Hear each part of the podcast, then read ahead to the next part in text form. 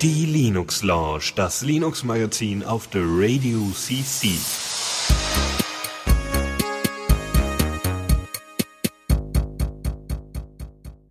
Einen wunderschönen guten Abend zu Linux Lounge. Es ist Montag 20 Uhr, denn wir kommen jetzt nicht nur alle zwei Wochen, sondern wir kommen jetzt auch eine Stunde später.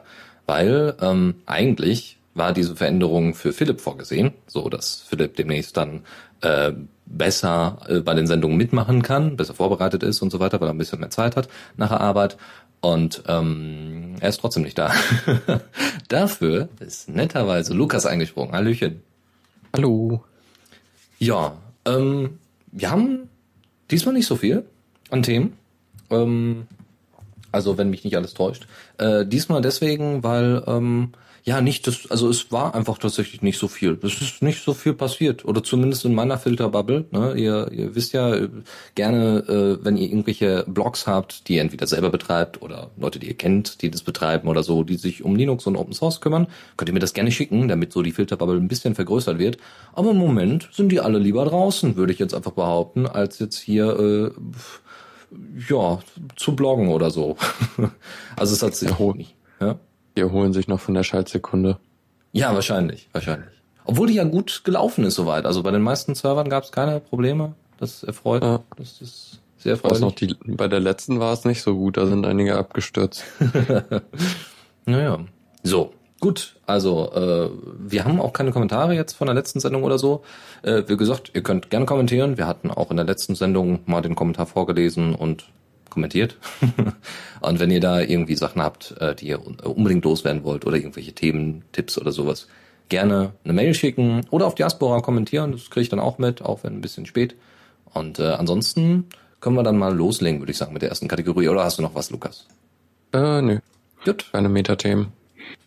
Neues aus dem Repo. So. Da haben wir äh, zweierlei. Erstens den Feuerwuchs.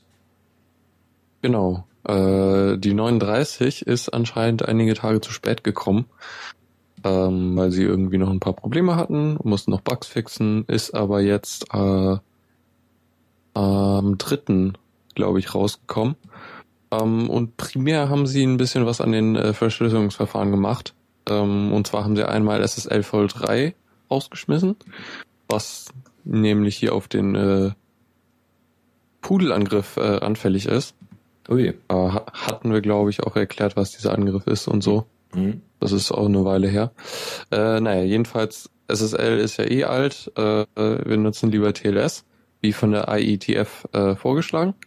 Die hat auch vor, vor kurzem den Einsatz äh, von SSL V3 äh, ja, verdammt. Naja, nicht ganz. Sie missbilligen es, steht hier. Ja. Aber ja, es ist schon so ein bisschen so, ja, wir, wir verteufeln das böse SSL V3. So ein bisschen klingt das. Okay. Na, naja, genau. Und äh, in, im gleichen Schritt haben, hat Mozilla dann auch noch RC4 rausgeschmissen. Allerdings nicht für alle Webseiten, sondern es gibt ein paar, die auf einer Whitelist stehen, weil, wie wahrscheinlich YouTube, weil YouTube, glaube ich, immer noch R, äh, RC4 benutzt ähm, zum Verschlüsseln der Videos, was natürlich, also ist halt praktisch für sie, weil es nicht so aufwendig ist, aber die, der RC4-Verschlüsselungsalgorithmus ist halt nicht so gut. Ähm, genau. Deshalb ist das jetzt auch raus, aber es wird halt leider immer noch benutzt. Ja. Okay. Genau. Sonst ist nicht so viel äh, passiert, was ich noch bemerkenswert fand. Äh, ich glaube, es ist gar nicht mal so lange her, dass es in den äh, hier äh, UTF-8, also hier diese, diese ähm, Icons oder Emojis, äh, wie man sie kennt, äh, da wurde vor kurzem eingeführt, dass das Gesicht auch mehrere Hautfarben haben können. Mhm. Und ähm, das wird auch jetzt im Firefox unterstützt, was ich ziemlich gut finde. okay. Ja. Sehr hübsch. Hm, schade also, eigentlich. Viel, viel mehr ist nicht passiert. Ja, man hätte jetzt irgendwie, ja gut, Bugfix ist wahrscheinlich noch ohne Ende, ja. äh, aber hm, bisschen bisschen lau. Also wenn wenn wir wenn ich schon auf die kleinen Sachen eingehen muss, äh, Hello Chat, also dieses äh, wie heißt es noch ähm, oh, wie heißt das Verfahren nochmal für, hier für für ähm, Videochat im Browser? WebRTC. Genau, WebRTC. Äh, das, da haben sie ja irgendwie ihren Hello-Chat-Client im Firefox eingebaut und da kann man jetzt die Links äh, in sozialen Netzwerken leichter teilen. Ja. Yeah. Toll, oder? Ja, yeah, brauchte man unbedingt. Ist Diaspora integriert? Nein? Okay. okay, gut. Ach ja, ähm, haben wir das eigentlich beim letzten Mal korrigiert? Ich bin gerade am überlegen. Es ging nämlich um, äh, es ging nämlich bei der letzten Firefox News, die wir mal in der Sendung hatten, äh, ging es darum, warum Pocket integriert worden ist. Ähm, und soweit wir das dann mit Informationen nochmal gefüllt hatten. Ich hatte gesagt, äh, dass äh, Pocket, hier, das ist so, so, so ein Read It Later äh, äh, Dienst, ähm, der ist deswegen in Firefox integriert, damit äh, Mozilla ein bisschen Kohle macht. Nö. die hatten nur einfach keine Ressourcen, das selber zu machen. Und deswegen ist Pocket integriert, äh, weil sie das Feature anbieten wollten, aber es selber nicht anbieten konnten, weil keine Serverressourcen zur Verfügung standen, diesen Read-It-Later-Dienst ja. ordentlich anbieten zu können.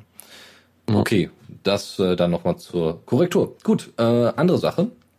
Und zwar kommen wir zu einem äh, kleinen Tool, das nennt sich Portoise oder zu einer, zu einer Distribution, die heißt Portoise Kiosk, also Kiosk. Kiosk.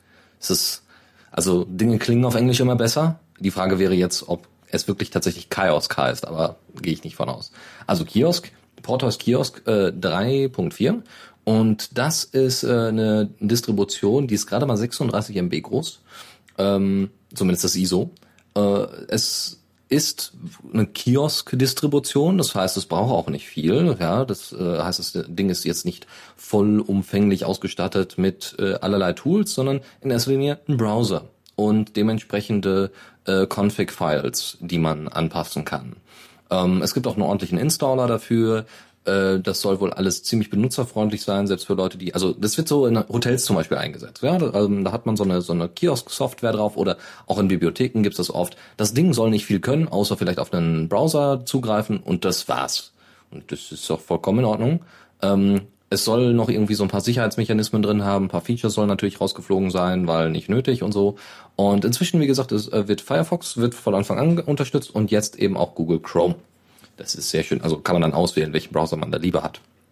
Dann gibt es inzwischen UEFI-Support und die Kiosk-Config, wo man die Sachen dann anpassen kann, wie denn Kiosk, äh, wie sich Portoise Kiosk denn ver ähm, verhalten soll.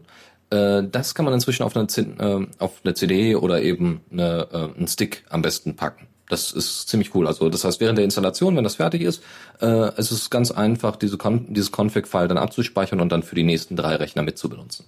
Das ist ziemlich cool. Und es gibt noch einen Bildschirmschoner. Ja, also die wichtigen Sachen. Aber grundsätzlich kann man die Distro sich mal angucken. Und ich glaube, ich werde mir das mal äh, vielleicht auf mein äh, kleines, ja gut, da bräuchte es erst eine ARM-Version. Das wäre eigentlich cool, wenn sie das portieren würden fürs Raspberry Pi, weil ähm, wir haben in Zukunft bei uns, äh, bei, den, im, bei uns im Hackerspace haben wir wieder eine große Veranstaltung für eine ähm, sag mal schnell, hier für eine, äh, also so ein Veranstaltungswochenende, wie so ein Kongress mit Vorträgen und so. Und da ist halt ganz schön, wenn wir eine Software hätten, äh, die einfach nur im, äh, über einen Bildschirm, über ein Pi anzeigt, äh, was jetzt gerade als nächstes für eine Veranstaltung kommt, wie beim Kongress an sich, beim Chaos Communication Congress. Und ähm, da ist so, ein, so eine Software vielleicht gar nicht schlecht. Gut, das war's und weiter geht's. Newsflash. Und diesmal geht's ein bisschen um Russland. Ähm, Russland hat vor kurzem, also es gibt tatsächlich einen Kommunikationsminister in Russland, den haben wir in Deutschland nicht. Ja, also es gibt nur zwei, soweit ich weiß, zwei Minister, die festgesetzt sind in, in, der, in der deutschen Gesetzgebung im Grundgesetz. Das ist einmal der Wirtschaft, äh, der, der, der Finanzminister und der Verteidigungsminister. Die sind fest. Alle anderen stehen nicht im Grundgesetz und sind quasi von der Regierung selbst definiert. In Russland gibt es deswegen auch andere Minister, zum Beispiel den Kommunikationsminister der kümmert sich um Kommunikation. ist wahrscheinlich hier so eher der Dobrindt oder so. Und da geht's unter anderem, der hat äh, zusammen mit äh, den BRICS-Staaten, also China, also als erstes BRICS, äh, das ist Brasilien, äh, Russland, Indien, China und was war jetzt nochmal S? Das weiß ich leider nicht mehr. Müsste noch, Süd, Südafrika, glaube ich. Genau, Südafrika war es, glaube ich. Diese BRICS-Staaten, das ist so ein Verbund von Staaten, so ein bisschen wie die EU, aber die treffen sich dann, oder wie die G7, ja, die treffen sich zwischendurch, bereden ein bisschen was, was sie denn machen wollen und, ne, wie gesagt, da ist die USA und Co. nicht dabei. Und die haben, äh, die haben gesagt, wir wollen jetzt hier Software äh, besonders fördern und wir wollen äh, äh, Software quasi festsetzen, also nicht Staatssoftware so ungefähr, sondern welche Softwareprojekte kann man denn mal fördern, damit man die als Alternative zu äh, ähm, Import-Software benutzen kann, also Windows oder Mac OS X und so weiter. Und ReactOS ist es jetzt fürs als Windows-Alternative geworden, witzigerweise das Betriebssystem hat ja so gut wie gar keine Features. Es hat vor kurzem mal NTFS, also das, äh, ReactOS ist tatsächlich eine Reimplementation von vielen Windows-Schnittstellen, soweit ich weiß, und soll halt eben wirklich so ein Open Source Windows sein.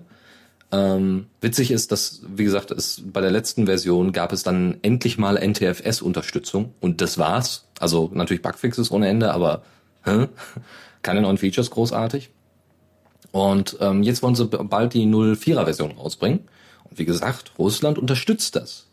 Ähm, bedeutet, dass, äh, inner, dass diese Fertigstellung der Softwarealternative, also dass Reactor S irgendwann mal einsatzbereit ist, komplett einsatzbereit, soll innerhalb von zehn Jahren stattfinden. Das heißt, entweder wird Reactor S mit äh, finanziellem zugepumpt oder ähm, Reactor S äh, kriegt ein paar neue Entwickler da an die Hand, die dann mithelfen, weiterzuentwickeln, was natürlich ganz cool wäre.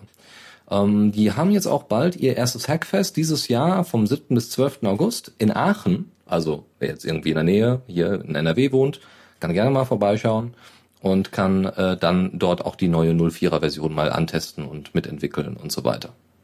Das dazu.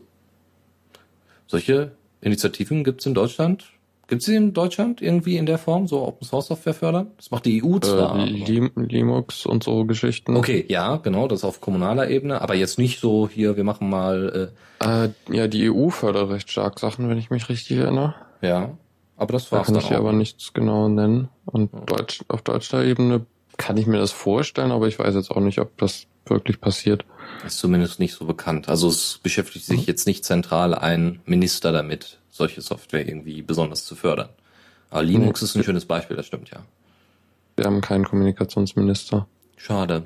Naja, dann müssen wir jetzt ein bisschen äh, ähm, spielen. Also in anderer Form kommunizieren. Ist ja auch ein Medium. Zockerecke. Und da haben wir ähm, als allererstes ein Rennspiel, eine Rennsimulation, die angekündigt worden ist für Linux. Und zwar Project Cars 2. Und das, was ich bisher gesehen habe, so von Screenshots und so und die Beschreibung, das wirkt sehr professionell, sehr interessant. Ähm, ist jetzt, wie gesagt, ich bin nicht so der Rennspieler, also Rennspiele-Spieler.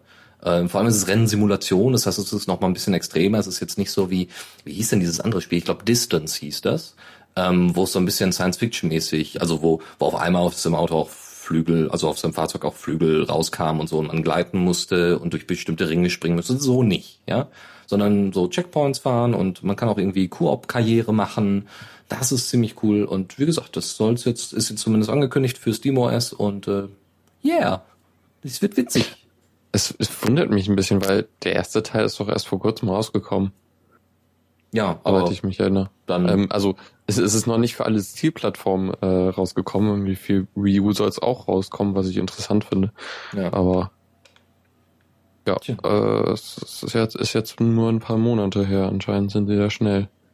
Ja, also haben sie sich dann, weiß ich nicht, vielleicht was so ein Erfolg in so kurzer Zeit. Ich habe keine Ahnung. Also ja. Oder sie planen halt weit im Voraus. Das mag sein, ja. Dass sie jetzt sehen, irgendwie, dass sehr viele jetzt auch auf äh, SteamOS und so weiter portieren und das halt einfach schon mal ankündigen, damit die Leute sich drüber freuen und ähm, naja, vielleicht schieben sie ja mal, ich weiß ja nicht, äh, ist die, ist die ältere Version, also äh, Project Cars 1, ist das äh, für äh, SteamOS veröffentlicht worden? Äh, ich glaube nicht. Das kann ich auch schnell sagen. Ja, vielleicht wird's ja irgendwie nochmal zurück. Also gibt's nochmal von den älteren Versionen Port. Mal warten. Mal schauen. So.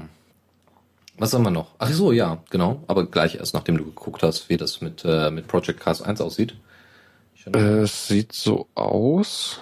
Warte mal, gib mir doch einfach mal die Steam-Seite, da steht das doch exakt. Hier steht nur Windows. Und in einem Artikel von 2013 steht, dass sie auch eine Linux-Version machen wollen. Anscheinend haben sie es nicht gemacht. Naja. Okay. Also, hm. und die, die Steam-Version ist aktuell nur für Windows, also anscheinend äh, haben sie da ihr Vorhaben aufgegeben und auf die nächste Version geschoben. Gut, dann ist dem so. Müssen wir das mal so annehmen. Andere Geschichte. Äh, Portal. Und zwar Portal Stories. Oh ja. Genau. Neue Geschichten für Portal 2. Und zwar gibt es einen neuen Mod für Portal 2, einen recht ausgiebigen Mod, und man könnte ihn quasi als erweitert, also als ganz neue Kampagne bezeichnen. Also es erzählt eine äh, Geschichte. Ich weiß auch nicht, wie lang es ist. Ich habe nur so ein bisschen an den Anfang gespielt. Ähm, aber vermutlich kann man recht viel Zeit daran verbringen, weil die Rätsel sind schon vom Anfang an recht schwer. Also das ist so, ja, Ende von Portal 2 oder von den äh, fast schon den, den äh, Koop-Maps, die ja nochmal schwerer sind als das äh, Einzelspieler-Ding. Äh, ähm, ja, und das ist auf jeden Fall eine Herausforderung und auch macht Spaß. Mhm. Und ähm, also es ist irgendwie so geschichtlich, bin ich mir nicht ganz sicher. Es ist alles ein bisschen timey-wimey. äh, also man, man ist irgendwie in den 50ern so, als, als Aperture Science los so anfängt. Ähm, man hat einen Cave Johnson, der Aufnahmen macht. Das finde ich super. Das Ding ist äh, voll vertont. Äh, wow. Von, und, und das, also für eine kostenlose Mod ist das schon ziemlich beeindruckend. Ähm, 1952. Und dann kommt man in die, ach so, der, dann kommt man in die Zeit zwischen Portal 1 und Portal 2, sagt Supertux gerade. Vielen Dank. Cool. Oh, vielleicht gucke ich mir das tatsächlich an und schaue mir das mal an. Ja, auf jeden Fall empfehlenswert. Das ist ja kostenlos. Also wenn man Portal 2 hat, kann man sich das einfach nehmen mhm. und anspielen. Ähm, es ist, ich hatte so das Gefühl, diese, also ich hatte eigentlich eine Einführung erwartet, die fehlte dann so ein bisschen und dann bin ich so ein bisschen an den ersten kleinen Rätseln so ein bisschen gescheitert oder habe ein bisschen gebraucht, um sie äh, zu lösen. Ja. Aber wenn man halt weiß, ähm, dass, äh, dass es halt äh, doch schon recht schwer wird, dann ist es, muss man sich halt drauf einstellen und so. Und das ist auch okay. Okay. Ja. Ja, also. Auf jeden Fall sehr empfehlenswert. Ja, und Supertux meint, äh, gibt kein Tutorial, weil, weil sie davon ausgehen, dass man Portal 1 und 2 gespielt hat. okay. Naja, du brauchst das Grundspiel, um den Mod zu spielen, von daher. Ja, ja, klar. Ist ja auch, ist ja auch verständlich. Wobei ich finde es irgendwie dann doch irgendwie ganz nett, wenn man dann eine kurze Anleitung hat oder so ein bisschen, um reinzukommen vielleicht. Aber naja, es ist okay so. Jo. Auf jeden Fall eine Empfehlung. Sehr schön. Eine andere Geschichte. Und zwar ähm, Lego Minifigures Online ist tatsächlich nicht nur vor kurzem angekündigt worden, sondern ist jetzt auch released worden für Linux. Ist ja geil. also es gibt noch nicht viele Informationen zu der, also natürlich kann man das Spiel woanders spielen, aber es gibt so auf der Seite von dem Spiel nicht so viele Informationen darüber, wie das genau funktioniert. Es ist ein, natürlich so, ja, RPG-mäßig und wird sich wahrscheinlich so ein bisschen auch an die Tell Telltale Games? Nee. War das Telltale? Nein, die heißen anders. Wie heißt denn die Firma, die denn, warte mal, ich habe doch hier, Ganz kurz, Moment. Ich habe doch hier die ganzen Lego Star Wars Geschichten. Ah, so. So, und zwar heißt die Firma. Tale äh, of Tales. ist Disney? Nee, Traveler Tales. Äh.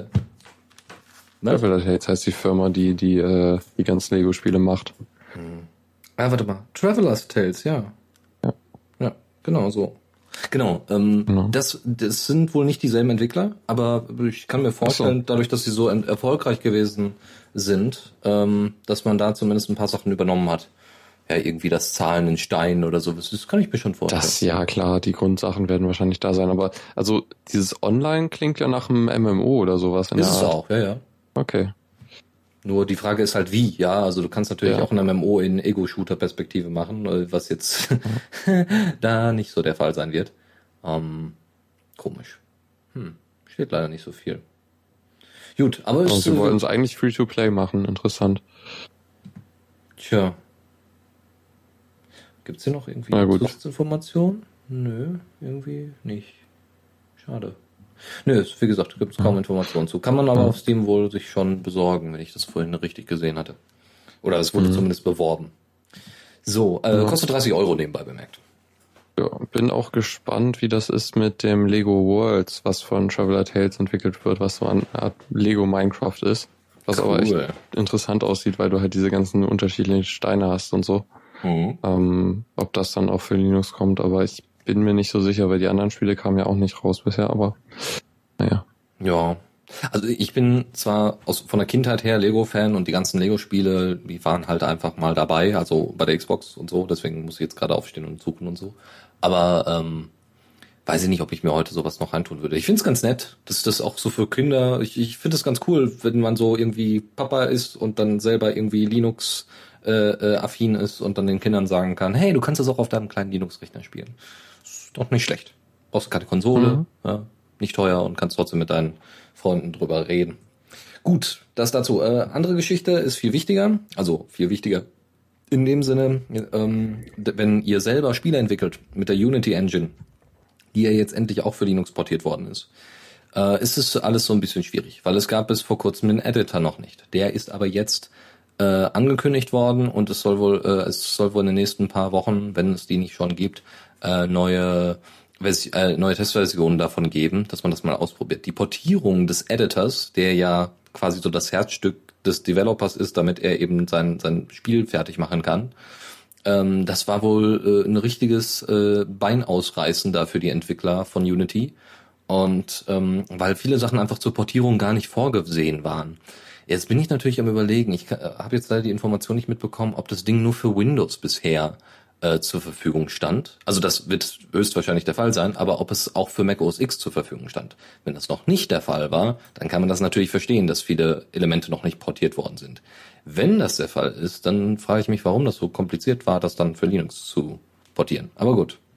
Wie gesagt, gab es ein paar Probleme zu, gibt's jetzt auch demnächst ein paar Testversionen. Sie machen irgendwie so eine Freemium-Geschichte draus. Also das ist so das Bezahlmodell für die Engine. Und ähm, ja, also da werden vielleicht in Zukunft einige Tools, einige äh, ähm, einige Spiele, die auf der Unity Engine aufbauen, vielleicht auch in Zukunft für Linux angeboten werden. Das würde mich freuen. Also, so. naja, theoretisch ist es unabhängig vom Editor, aber ja. Ja, ja, genau. Ja, ja, da, klar, aber vielleicht, dass sich dann mehr Entwickler mit Linux beschäftigen, dadurch, dass sie das auch, dass sie da auch einen Editor drauf installieren können und da rumprobieren können und dann vielleicht auch eher auf die Idee kommen, hey, lasst uns doch das mal portieren. Ja, das ist vielleicht, ich stelle mir das tatsächlich vor, dass in solchen Firmen immer so ein paar Underdogs sind, die ein, paar, ein bisschen Linux benutzen. die dann sagen, ach, ja, das wäre schon schön, wenn wir das irgendwie alles hier umstellen können auf Linux und so. Und warum nicht? So, andere Geschichte. Und zwar äh, Hypatia ist ein eine eine Advent eine Advent 2D Adventure Game oder Action Adventure Game Engine. Die sieht echt niedlich aus. Also es gibt so ein paar Demos dazu. Das ist echt niedlich. Hier ist in Python geschrieben. Lässt sich auch dann eben entsprechend in Python nutzen. Ähm, und erinnert halt so ein bisschen, also man kann so Spiele machen wie Legend of Zelda, Oracles of Ages und Oracle of Seasons. So ähnlich kann man da, also das sind so die Spiele, die als Vorbild für diese Engine dienen. Und es gab da auch so ein paar, es gibt da so, eine kleine, so ein kleines schönes GIF, was man sich angucken kann. Das sieht echt süß aus. Es ist relativ simpel, man braucht wohl gar nicht viel Programmierkenntnisse wohl. Ja, ähm, create Tile Sheets to make Tile Maps, also diese dieses Tiling, diese Tile Maps und Tile Sheets, das sind halt diese einzelnen Blöcke. Ja, das heißt, man hat eben halt äh, wie auf einem äh, wie auf einem äh, Quadrate, wie heißt das denn hier auf einem auf einem karierten College Block hat man halt jeweils die einzelnen äh, Vierecke, die sogenannten Tiles und dann kann man eine ganze Tile Map draus machen und dementsprechend diese Tiles zusammensetzen, diese Blöcke und von denen man auf, äh, auf die man dann von oben drauf guckt. Das ist die Perspektive meistens. So, und das ist natürlich ziemlich cool. Ähm, das heißt, man braucht gar nicht so viele Kenntnisse dazu und sollte eher sich an die Grafikentwicklung wagen. Das ist sehr schön, das freut mich. Ähm, vielleicht gibt es in Zukunft mal ein paar kleine Minispiele, die man auch mal empfehlen kann. Ähm, wenn die ja. Open Source werden, umso besser. Es gibt natürlich den RPG Maker, was so das Ding ist, also der, so das bekannteste, um äh, RPGs zu machen. Da sieht man sehr viele Spiele aus, aus der Richtung.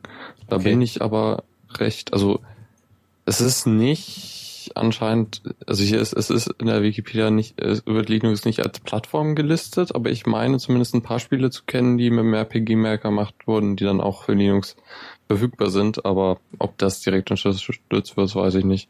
Es sind ein paar interessante äh, ähm, unterstützte Plattformen hier drin. Irgendwie Sega Saturn, PlayStation 1, Game Boy Color und so weiter. Ja. Okay, Linux Support in der kostenpflichtigen Version Von, von was? Von vom, der R RPG vom Maker. RPG Maker. Äh, Gut, hast du einen Link dazu? Dann kannst du den, dann können wir den in den Show Notes noch verlinken, falls Leute daran Ja. Interesse haben. Perfekt. Mach ich.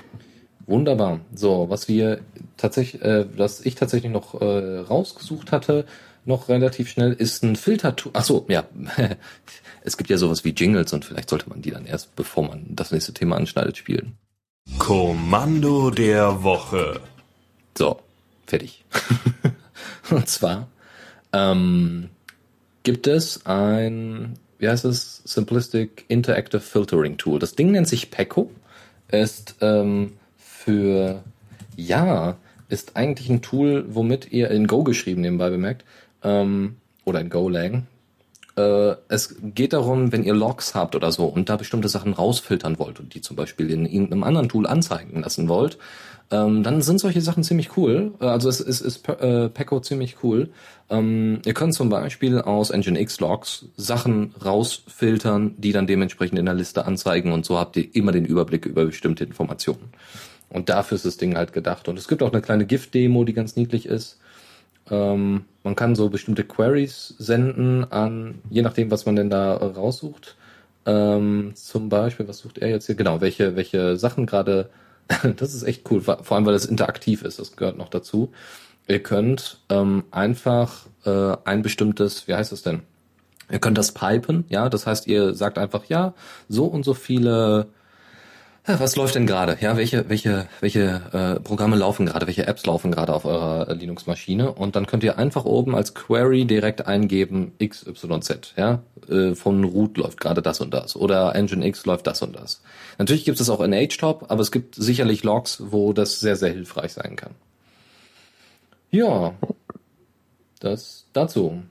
Und ihr könnt auch in, ja, ihr könnt also alles da rein pipen, ja, also ihr pipet das immer zu Pecco. Ähm, ihr könnt somit auch äh, äh, Ergebnisse von äh, Feind oder sowas anzeigen lassen und filtern. Ja, was Ja. deutlich schneller ist. Das stimmt. Ähm, theoretisch könnte man auch sowas machen wie, wie Top da durchbringen, aber Top hat selber eine Suchfunktion. Ja, Ähm, HTOP gerade, ne? Also HTOP hat's ja dann noch mal ein bisschen einfacher. ja, also auf jeden Fall eine gute Idee, da, das halt so eine Suchfunktion drüber zu lagern. Und er scheint ja auch ganz vernünftig da die Sachen dann rauszufiltern, so dass irgendwie Formatierung und so nicht kaputt geht. Das ist schon mal ganz gut. Ja. Deswegen, also optisch. Also ich weiß jetzt nicht, ob die die das, die diese ganzen äh, das das äh, die ganze Farbeinteilung da beabsichtigt ist. Also ob die Farb äh, äh, die äh, Farbaspekte innerhalb des Terminals jetzt von Pecco kommen oder ob die innerhalb des Terminals schon festgesetzt waren.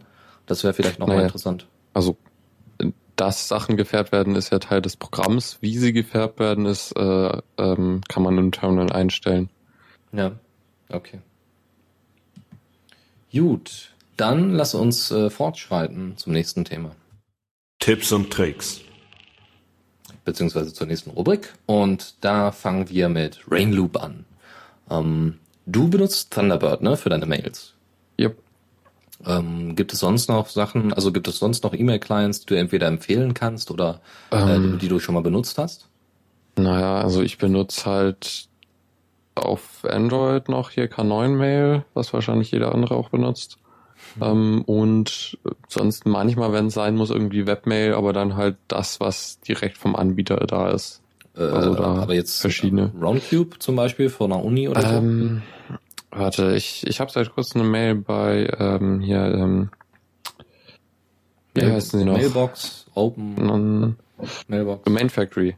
Also Ähm, die haben nämlich, äh, die haben, da kann man nämlich äh, ra- raussuchen, welchen man haben will. Das ist ganz nett, da kannst du halt ähm, unter anderem Roundcube rauswählen oder Horde. Das Cool. ist cool. Ich glaube, Horde sieht sogar besser aus als Roundcube, meine ich. nee, das wäre mir aber neu. Okay, keine Ahnung. Also äh, könnte sein, dass sie ein Redesign vor kurzem gemacht haben. Roundcube haben vor kurzem eine, eine Crowdfunding-Kampagne gestartet und haben die auch erfolgreich beendet. Äh, die kriegen jetzt nochmal ein komplett neues Redesign und da freue ich mich drauf, weil wir bei nice. uns äh, an der Universität Roundcube einsetzen für Webmail Und ich hoffe mal, dass sie da auf die neue Version umsteigen. Also nicht, dass ich es jetzt darüber nutzen würde, ne? aber ich freue mich dann für die Leute, die das immer noch über Webmail nutzen.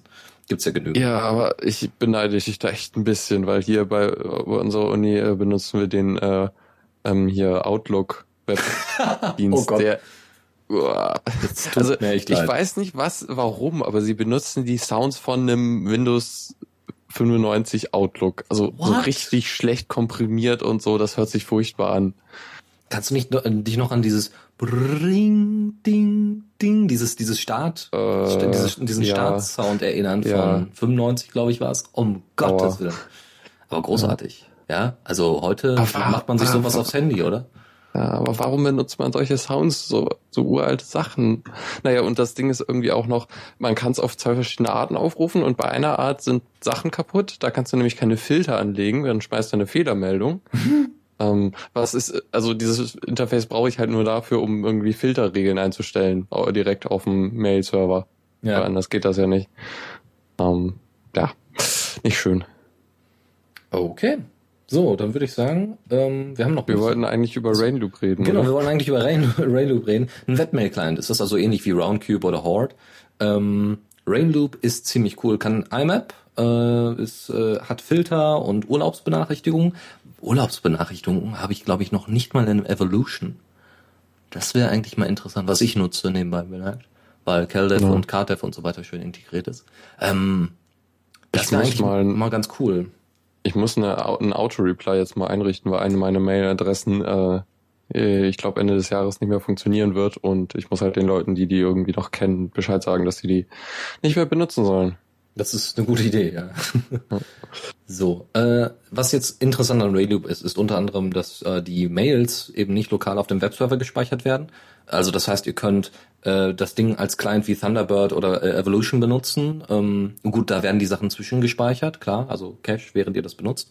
Aber grundsätzlich ist der Zugriff über IMAP oder so äh, ist immer direkt. Der, der zieht dann halt eher lieber neue Mails also es ist wirklich ein Client, den ihr überall drauf installieren könnt und trotzdem jeden Mail-Server damit angehen könnt. Das Schöne ist, dass ihr auch mehrere Konten gleichzeitig haben könnt, wie in jedem anderen Mail-Client. Nur es läuft halt im Browser und sieht dazu, muss ich zugeben, auch noch gar nicht mal schlecht aus. Ähm, was haben wir noch? Äh, genau, so Drag-and-Drop-Sachen, dass ihr Mails und Anhänge da reinpacken könnt. Ihr könnt das Aussehen anpassen. Es gibt eine Plugin-Schnittstelle, was sehr wichtig ist äh, für je nachdem, was man so braucht. Ne? Also gerade so an Universitäten, da will man vielleicht manchmal so eine Extra-Lösung haben und dann, äh, wenn man gerade irgendwie so an einer, an einer RFTH Aachen zum Beispiel ist oder so oder an der TU oder so, also wo technische Berufe besonders äh, gefördert werden, da sind vielleicht ein paar Informatiker, die sich hinsetzen und ein paar Plugins schreiben für so ein paar Tools, was ganz cool wäre. Ähm, Das sieht doch aus wie Gmail. ja, genau. und das ist noch nicht mal unbedingt ein Nachteil. Ähm, es hat eine Integration von Facebook, Google, Twitter und Dropbox. Das heißt, wenn ihr Inhalte habt per Mail, die ihr tatsächlich twittern wollt, ist das gar nicht mal schlecht. Ähm, Oder Sachen aus der Dropbox anhängen wahrscheinlich. Genau, darum geht's vor allem, ja. Mhm. Ähm, also genau, es zeigt bei Twitter, also bei Google Drive und Dropbox, äh, das, da könnt ihr die Sachen darüber anhängen. Und bei Facebook und Twitter ist, glaube ich, dann einfach dann die direkte Integration, dass Sachen angezeigt werden, wenn ihr einen Facebook-Link oder sowas habt, dass der Beitrag dann angezeigt wird und sowas. Das ist nicht schlecht. Vielleicht kommt demnächst noch irgendwie YouTube-Integration oder so. Kann man an und ausstellen, soweit ich weiß. Und ähm, ja, also da kann man gerne mal durch die Screenshots gehen. Und was ganz cool war, ähm, man kann die Mails als EML-Datei direkt runterladen. Das heißt, man kann die auch woanders hochladen. Also runterladen, dementsprechend dann irgendwie in den lokalen Mail-Client reinwerfen per Drag and Drop. Das ist ziemlich cool. Und es hat Verschlüsselung. Das ist eigentlich der, der Kern des Ganzen. Es hat Verschlüsselung. Aha. OpenPGP hat äh, Schlüsselimport und hat auch die Möglichkeit, selber Schlüssel zu generieren.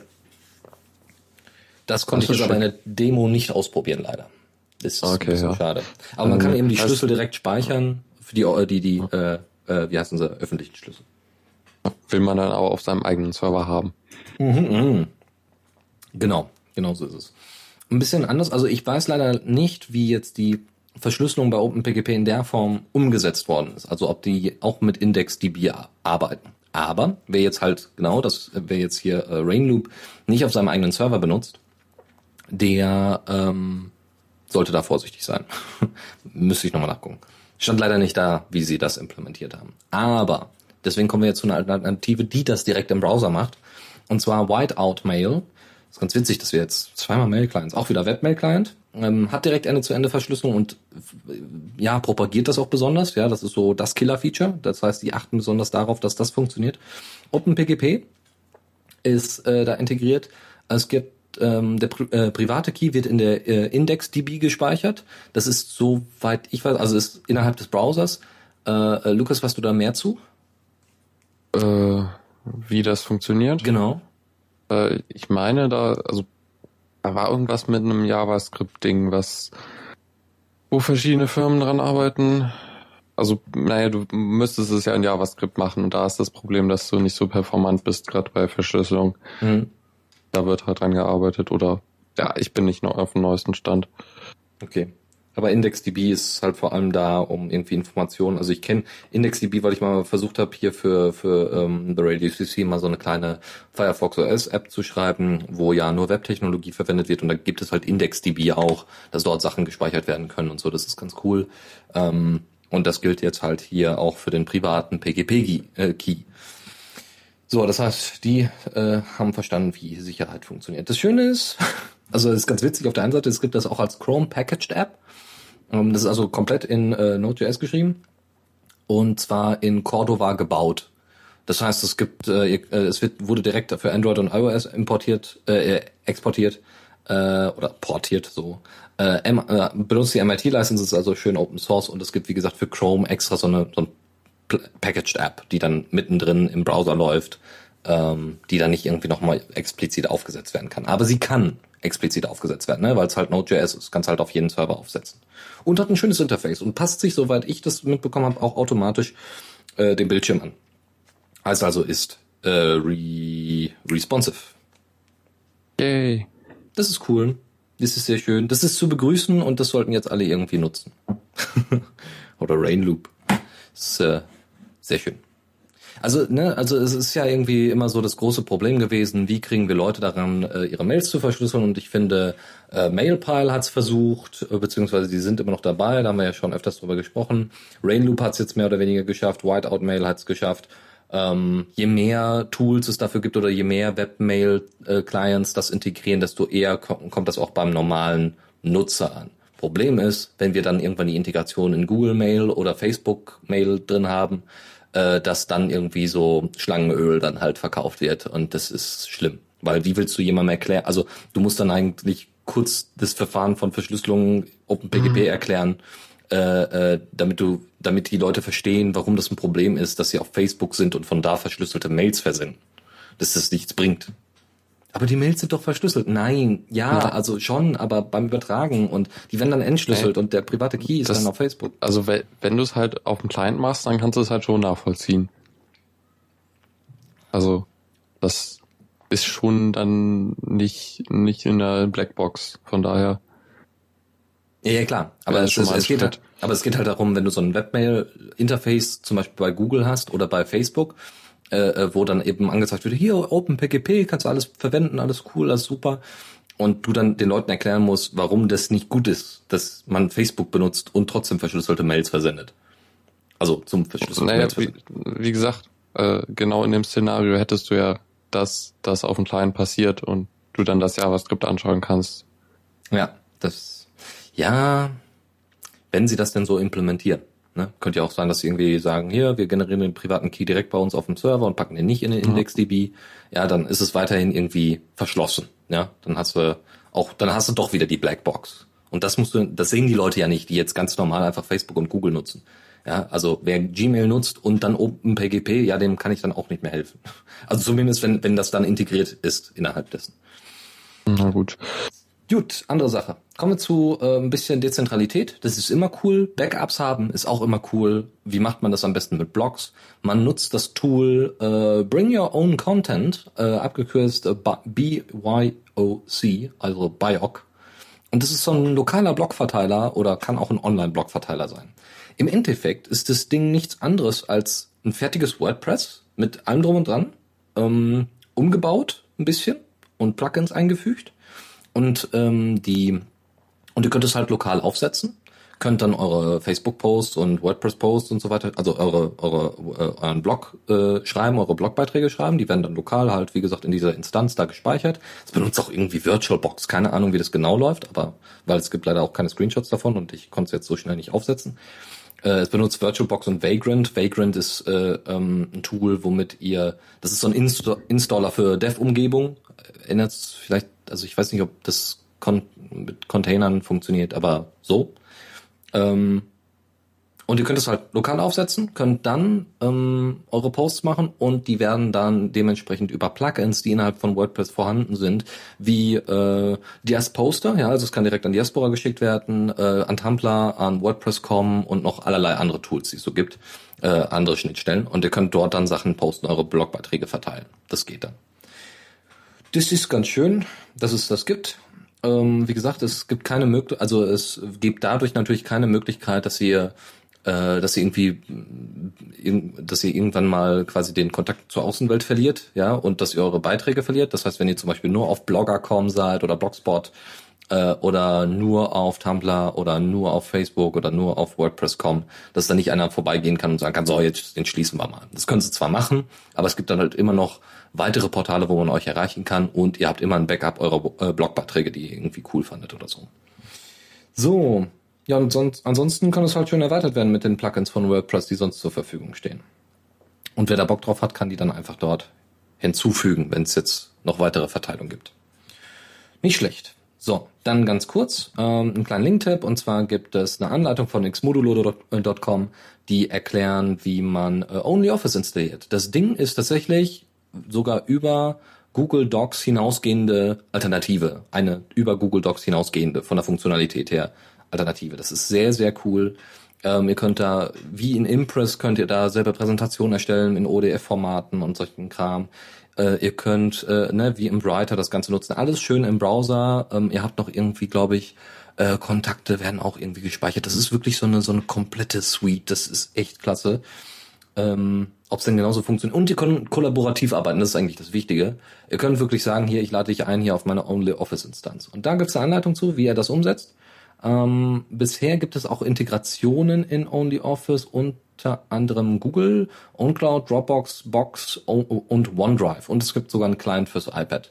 Und OnlyOffice ist tatsächlich unter AGPL3. Lizenziert, äh, geschrieben in Node.js und gibt's als Docker-Container. Äh, also Docker-Image meine ich. So. Ja.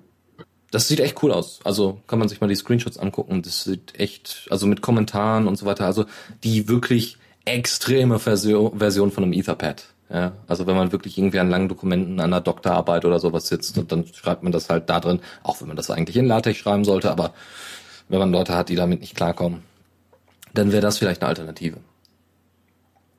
Jo. Und ist halt cool, wenn ihr Leute habt, die zwar immer noch Dropbox nutzen, auch wenn ihr das nicht nutzen wollt, aber ihr könnt trotzdem die Sachen irgendwie importieren und verändern. Ja, also direkt bei euch hochladen, verändern und so weiter und wieder auf die Dropbox ziehen, äh, ohne dass ihr das runterladen müsst, dann verändern müsst, dann vielleicht einen anderen Dateinamen nennen, ähm, nennen müsst und so weiter, sondern es ist einfach alles schön online. Das ist sehr hübsch. Weitere Geschichte, coole Geschichte vor allem ist, äh, oder ein cooles Tool ist Subuser. Das ist ein schönes Projekt. Es geht darum, äh, quasi Docker-Container zu erstellen ähm, für bestimmte Applikationen. Stellt euch vor, ihr arbeitet an einem Firefox. Ähm, also bei der Entwicklung dabei, seid ihr dabei. Und ihr habt dann irgendwie eine Nightly-Version, an der ihr dann rumfrickelt oder äh, ja, und ihr wollt aber noch einen normalen Firefox, eine normale Firefox-Instanz haben. Das könnt ihr mit Docker umsetzen. Das Problem ist so ein bisschen, ähm, es gibt so ein bisschen auch das Problem, dass grundsätzlich äh, Applikationen alle Zugriff irgendwie auf das Home-Verzeichnis haben. Da können alle reinschreiben. Ja, das heißt Skype, da gab es ja mal den Fall, glaube ich, dass Skype äh, unter Linux das Home-Verzeichnis ausgelesen hat, vor allem vom Mozilla, vom Browser. Soweit ich das mitbekommen habe, hatte, ähm, was sehr gefährlich ist, weil Skype hat natürlich in dem Ordner von Mozilla nichts zu tun. Und wie hält man jetzt Skype davon ab, bei Mozilla reinzuschnüffeln und andersherum? Hm, naja, man macht halt einen Docker-Container und begrenzt halt die Möglichkeiten in, äh, oder die, man begrenzt halt die Ordner, ähm, in denen die einzelnen Applikationen agieren können. Ja, das heißt, Firefox kriegt nur äh, das ähm, die Ordnerstruktur .mozilla im Home-Verzeichnis und Downloads. Ja, Mehr braucht, mehr Sachen braucht Mozilla keinen Zugriff. Fertig. Ist nicht schlecht. Und ihr könnt das mit Subuser einstellen. Ja, also das heißt, ihr habt eure Docker-Images, ähm, die ihr ausführen könnt. Ihr definiert eine sogenannte Permission, äh, Permissions JSON-Datei, die relativ einfach ist, so ein bisschen wie AppArmor oder äh, SE Linux, ähm, die aber wie gesagt deutlich simpler ist als AppArmor. Und äh, dann könnt ihr einfach, habt ihr ein, ein Repo, ein Docker-Repo, wo alle, oder ein, ein Sub-User-Repo, wo halt alle Images drin sind und die dann auf bestimmte Ordner zugreifen können. Oder auf bestimmte Dateien zugreifen können. Und das ist ziemlich cool. Und da gibt's eine echt schöne Erklärung. Also ich, ne, ich hab mich, hab mich jetzt da nicht so unfassbar eingelesen. Aber es gibt eine echt schöne Erklärung als Slideshow, die man sich angucken kann, wo erklärt wird, was was ist und wie das funktioniert und warum das eine coole Idee ist. Und ich finde es tatsächlich ziemlich beeindruckend. Ähm, und theoretisch wäre es natürlich ziemlich cool, wenn man das irgendwie fest irgendwie in, in, äh, äh, in eine Distribution mal implementieren könnte. Ja, dass es quasi fertige Permissions äh, .json-Files gibt, die mitgeliefert werden direkt bei der Installation und dementsprechend die Zugriffe dieser äh, App, dieser Applikation, dieses Programms begrenzen auf seine nötigen Ordner. Das wäre cool. Ja. Das Du kannst das ja mit SE Linux machen. Zum Beispiel, genau. Ja. Es ist natürlich mehr Aufwand, so. Das ist, glaube ich, keine Frage, dass, dass man dann entsprechend mehr Aufwand da reinstecken muss. Genau. Okay, dann äh, ein Linktipp, wie ihr ein Google freies, äh, freies Android bekommt. Der Beitrag ist, glaube ich, schon ein bisschen älter von ProLinux.de, aber immer noch so weit aktuell, dass man sich den mal angucken kann. Es wird so ein bisschen beschrieben, wie man sein Device routen kann, äh, um eben Zugriff auf bestimmte Applikationen bekommen äh, kann damit, ähm, aber eben nicht alles äh, äh, alles verändern kann. Dementsprechend gibt es Tools, die äh, Apps ein, also freezen, also einfrieren, so dass sie handlungsunfähig sind, aber immer noch laufen und dementsprechend nicht neu gestartet werden ähm, und ihr die de dementsprechend dann verändern oder beziehungsweise manipulieren könnt oder begrenzen könnt oder löschen könnt oder so. Das ist wohl ganz witzig. Dann äh, gibt noch die Empfehlung, dass man F-Droid benutzen soll als Alternative, damit Google dann eben von dem Device weg ist und der Play Store natürlich dann auch weg ist. Und dass es äh, das Tool Raccoon gibt, was wir glaube ich auch mal vorgestellt haben, womit ihr äh, die APKs aus dem Play Store direkt laden könnt. Ist natürlich ganz schön. Es ist so eine kleine Java-Applikation, und wenn ihr wirklich irgendwelche Tools habt, die unbedingt runtergeladen werden müssen, also die ihr unbedingt braucht aus dem Play Store, die es sonst so nirgendwo gibt, also beim F-Droid nicht gibt, dann könnt ihr das darüber machen. Ich werde das vielleicht mal versuchen. Also ich habe jetzt hier kein Android noch rumliegen, aber vielleicht auf dem Tablet, was ich noch hab. Äh, mal schauen. So. Zwei, drei Sachen haben wir noch. Kleinigkeit. Hm, es gibt einen Node.js-Wrapper für Diaspora mit dem Tool könnt ihr, wenn ihr irgendwie eine Node.js-App baut und ihr wollt da irgendwie ein bisschen Diaspora-Funktionalität mit drin haben, also jetzt nicht, äh, dass ihr da irgendwie Diaspora nachbaut, sondern dass ihr einfach irgendwie share, das sharen wollt oder dass ihr irgendwie so eine Art Widget haben, haben wollt, was denn gerade so gesagt wird auf äh, Diaspora oder so. Das ist ganz, ganz schön. Das könnt ihr mit diesem Wrapper tun. Ihr könnt dort äh, den Stream holen, also ne, get, get the stream äh, posten, ihr könnt die Aktivitäten holen, ihr könnt Fotos ähm, holen, ihr könnt die Kontakte holen, äh, Post, Info und Kommentare, also von einem einzigen Post können runtergeladen werden, äh, eine Textsuche und ihr könnt auch den Post e extern dann löschen. Das ist ziemlich cool und äh, wenn ihr das mal für ein Projekt unter Node.js benötigt, solltet ihr da vielleicht mal reingucken. Dann haben wir noch einen Link-Tipp. Und zwar neun Open Source Modetools, ja. Also wir sind ja jetzt nicht alle hier die Fashion Queens schlechthin.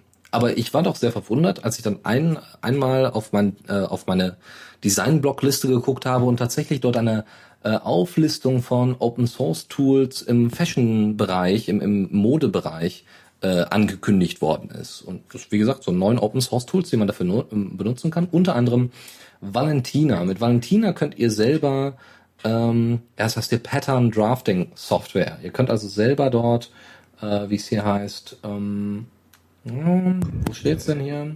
Ihr könnt äh, selber Klamotten damit herstellen, indem ihr dementsprechende Vorlagen erstellt äh, damit und äh, eben Zuschnitte und so weiter generiert und dann die zum Beispiel ausdruckt und dann auf das, äh, auf den äh, ähm, real also ne, auf die Textilien legt und dann daran ausschneidet. Ja, und dementsprechend verknüpft und äh, vernähen könnt und so. Das ist ziemlich schön. Das ist in 0.33 Version möglich. Es gibt, wie gesagt, noch mehr Tools. Ich stelle jetzt noch mal ganz kurz ein paar vor. Was haben wir noch? Wir haben noch, ähm, was ist das hier? MS, genau, Material Sustainable Index. Okay. Hm. Wir haben noch ein paar, und zwar Mimuna. Genau, es gibt noch es gibt noch äh, OpenNit, das ist einmal die Software und einmal Hardware.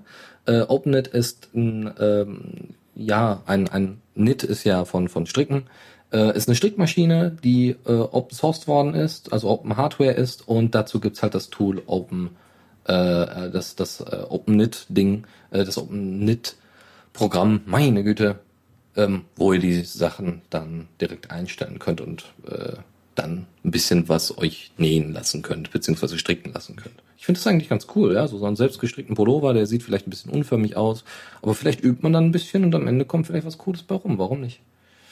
Es gibt ja noch mehr, was ja, irgendwie für, für Verkäufe gibt es noch ein Automatisierungstool, das Open Source ist. Ähm, ihr könnt ja, also es gibt ja allerlei. Also wie gesagt, neun Sachen, die ihr euch da mal angucken könnt, äh, die Open Source sind. Und ähm, ja, wer weiß. Wenn ihr dann mal irgendwann selber Sa Sachen gestrickt habt oder genäht habt oder sowas, äh, schickt ihr uns doch mal gerne. So, das habe ich mit einem Open Source Tool gemacht. Warum nicht? Wir sind auch offen für solche kreativen Ergüsse.